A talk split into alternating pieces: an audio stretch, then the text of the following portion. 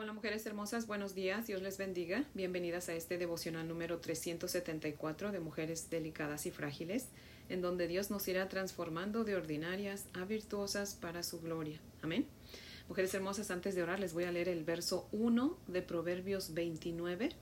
Dice la palabra del Señor así.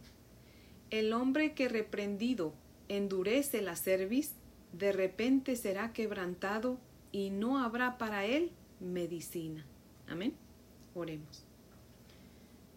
Padre fiel, lento para la ira y pronto en misericordia, que no cometes injusticia, Señor, porque tus apellidos son santo y justo.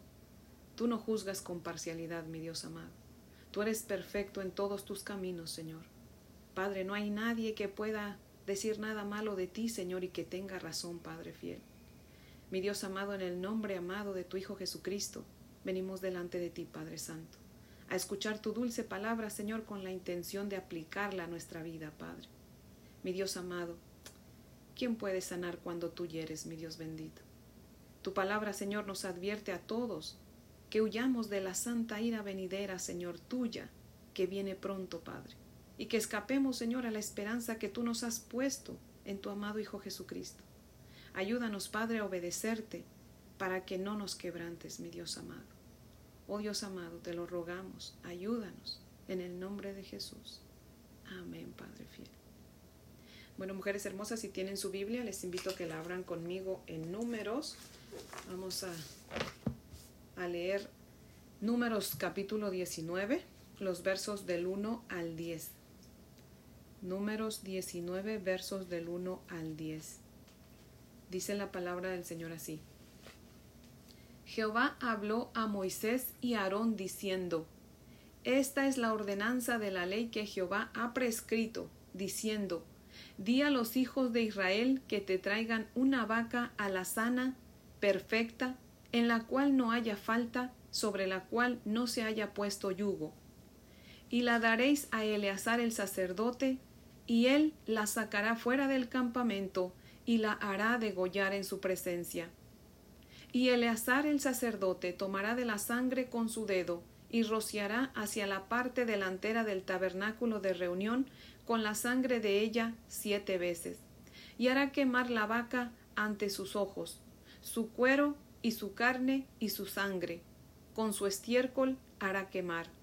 Luego tomará el sacerdote madera de cedro, e hisopo y escarlata, y lo echará en medio del fuego en que arde la vaca el sacerdote lavará luego sus vestidos, lavará también su cuerpo con agua, y después entrará en el campamento, y será inmundo el sacerdote hasta la noche. Asimismo, el que la quemó lavará sus vestidos en agua. También lavará en agua su cuerpo y será inmundo hasta la noche. Y un hombre limpio recogerá las cenizas de la vaca y las pondrá fuera del campamento en lugar limpio y las guardará la congregación de los hijos de Israel para el agua de purificación. Es una expiación. Y el que recogió las cenizas de la vaca lavará sus vestidos y será inmundo hasta la noche, y será estatuto perpetuo para los hijos de Israel y para el extranjero que mora entre ellos. Amén. Hasta ahí leemos. Les voy a leer el comentario de Matthew Henry que cita lo siguiente. Dice, la vaca debía ser completamente quemada. Esto tipifica los sufrimientos dolorosos de nuestro Señor Jesucristo, el alma y cuerpo, como sacrificio hecho por fuego para satisfacer la justicia de Dios por el pecado del hombre.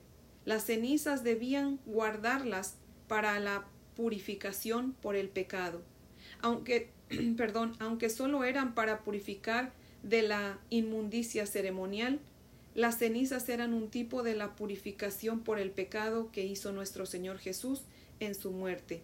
La sangre de Cristo está guardada para nosotros en la palabra y los sacramentos como fuente de mérito, a la cual podemos recurrir constantemente por fe para limpiar nuestra conciencia. Fin de la cita. Esta historia tiene mucho que ver con nuestro Señor Jesucristo, mujeres hermosas. Dios pidió que la vaca que iba a ser quemada fuera completamente perfecta y sin mancha, ¿verdad? Y asimismo, nuestro Señor Jesucristo fue perfecto y es perfecto. Amén. No podía tener pecado alguno porque si no, pues no hubiese podido ser la ofrenda perfecta para salvarnos, ¿verdad? En el verso 3, Dios dijo que sacaran la vaca fuera del campamento para que la mataran. Y a nuestro Señor Jesucristo lo sacaron fuera de Jerusalén para matarlo. Dice aquí la Sagrada Escritura que no fue Eleazar quien la mató, él simplemente iba a pedir que degollaran la vaca en su presencia. Bueno, de la misma forma, Caifás, el sumo sacerdote, pidió la muerte de nuestro Señor Jesucristo, pero fueron los romanos quienes llevaron a cabo la muerte, ¿verdad? fueron ellos quienes lo mataron. De la misma forma que la vaca fue quemada, nuestro Señor Jesucristo pues fue consumido con el fuego de la ira santa de nuestro Dios sobre él por cargar con nuestros pecados. Y así como el sacerdote Eleazar debía arrojar en medio del fuego tres cosas que era el cedro, el hisopo y la escarlata, bueno, nuestro Señor Jesucristo fue colgado en un madero, le habían quitado su ropa y le habían puesto un manto escarlata y le ofrecieron vinagre con un hisopo. Por favor, acompáñenme a leer nuevamente los versos del 7 al 10. Dice la palabra del Señor así. El sacerdote lavará luego sus vestidos, lavará también su cuerpo con agua, y después entrará en el campamento y será inmundo el sacerdote hasta la noche. Asimismo, el que la quemó lavará sus vestidos en agua, también lavará en agua su cuerpo y será inmundo hasta la noche. Y un hombre limpio recogerá las cenizas de la vaca y las pondrá fuera del campamento en un lugar limpio y las guardará la congregación de los hijos de Israel para el agua de purificación. Es una expiación. Y el que recogió las cenizas de la vaca lavará sus vestidos y será inmundo hasta la noche y será estatuto perpetuo para los hijos de Israel y para el extranjero que mora entre ellos. El sacerdote, el asistente que quemó la vaca y el hombre limpio que recogía eh, que recogió las cenizas y las almacenaba quedaban impuros pero se trataba de una impureza pues eh, menor porque no era como la que producía el, el tocar un, un muerto, ¿verdad? El cuerpo de un muerto. Miren que las cenizas por sí solas contaminaban, ¿verdad? A las personas. Pero al mezclarlas con agua se convertían pues en un agente purificador, ¿verdad? ¿Qué tiene que ver esto con nuestro Señor Jesucristo? Bueno, que si Cristo hubiera muerto y no hubiera resucitado, estuviéramos todos perdidos, mujeres hermosas, con la seguridad de ir todos al infierno, porque su sola muerte pues no nos iba a salvar, no iba a poder salvarnos, solamente muriendo. Tenía que resucitar para que su muerte tuviera el valor para salvarnos. Amén. Tenía que ser muerte y resurrección. Amén. Porque al resucitar Cristo estaba venciendo a la muerte. Amén.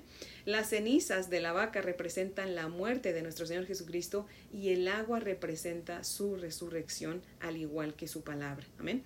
Por eso es que las cenizas debían mezclarse con agua para que pudieran purificar. La muerte y la resurrección de nuestro Señor Jesucristo nos purifican de nuestro pecado, de nuestros pecados, nos dan vida, nos da la salvación, nos justifica y nos da la vida eterna. Amén. Dice Efesios 2.5 que cuando estábamos muertos en nuestros delitos, o sea, en nuestros pecados, Dios nos dio vida juntamente con Cristo. Amén. Antes de escuchar el Evangelio, antes de ah, aceptarlo y de hacer de de nuestro Señor Jesucristo, pues nuestro Rey, nuestro Señor, nuestro Salvador. Y antes de que le consagremos nuestra vida, estamos muertos en delitos y pecados, mujeres hermosas, y por ende, pues vamos de camino al infierno, ¿verdad? Pero cuando escuchamos el Evangelio, lo aceptamos, ¿verdad? Hacemos de nuestro Señor Jesucristo el Rey y Señor de nuestra vida, le consagramos nuestra vida, entonces somos salvos de la, de la condenación, ¿verdad? Pero al igual que la muerte de Cristo tenía que ir acompañada de su resurrección, y las cenizas de la vaca debían ser mezcladas con agua para que pudieran purificar, pues nuestro arrepentimiento y aceptación del Evangelio no hacen ningún efecto si no van acompañados de fruto que demuestren que realmente estamos arrepentidos y que de verdad estamos dispuestos a seguir a nuestro Señor Jesucristo. El Señor dijo, por sus frutos os conoceréis. No dijo por la oración que hagan, no, dijo por sus frutos los conoceréis. O sea, debemos demostrar con hechos que ahora somos del Señor Jesucristo, ¿verdad? Y como dice Matthew Henry, la sangre de Cristo está guardada para nosotros en la palabra, ¿verdad? A la cual podemos acudir constantemente por fe para limpiar nuestra conciencia. Dice Hebreos 10:22, acerquémonos con corazón sincero, en plena certidumbre de fe, teniendo nuestro corazón purificado de mala conciencia y nuestro cuerpo lavado con agua pura, que como dice nuestro Señor Jesucristo en Juan 15:3, esa agua es mi palabra. Amén. El agua que nos lava es la palabra de Dios. Solamente leyendo la palabra de Dios vamos a ser limpias de nuestra maldad. ¿Por qué? Porque conforme la vayamos leyendo, nos vamos a ir despojando de todo aquello que obviamente aquí en la palabra leemos que a Dios no le agrada, ¿verdad? Y vamos a comenzar a practicar las cosas que sí le agradan y poco a poco su palabra nos va a ir moldeando, ¿verdad? A su preciosa voluntad. Amén. Así que mujeres hermosas, pues ese es el devocional de hoy, que yo espero que sea de gran bendición y nos anime, ¿verdad?, a leer más y más la palabra del Señor, porque pues la palabra del Señor nos hace ver nuestros defectos, mujeres hermosas. Es solamente cuando leemos la palabra de Dios que nos damos cuenta, ah, pues yo estoy haciendo esto que, que no, no está bien, ¿verdad? Y poco a poco, mujeres hermosas, un día Dios nos va a hacer unas mujeres completamente virtuosas, completamente perfectas, obviamente no de este lado de la eternidad, pero cuando lleguemos a su presencia seremos tal y como Él es. Amén. Oh Dios, que qué día tan glorioso va a ser ese cuando lleguemos a ser como Él quiere que seamos, ¿verdad? Así que mujeres hermosas, pues las invito a orar para terminar. Oremos. Padre Dios Todopoderoso, Señor, por favor purifícanos, mi Dios amado, con, con hisopo, Señor, y seremos limpias, Padre. Bendito Señor, lávanos y seremos más blancas que la nieve.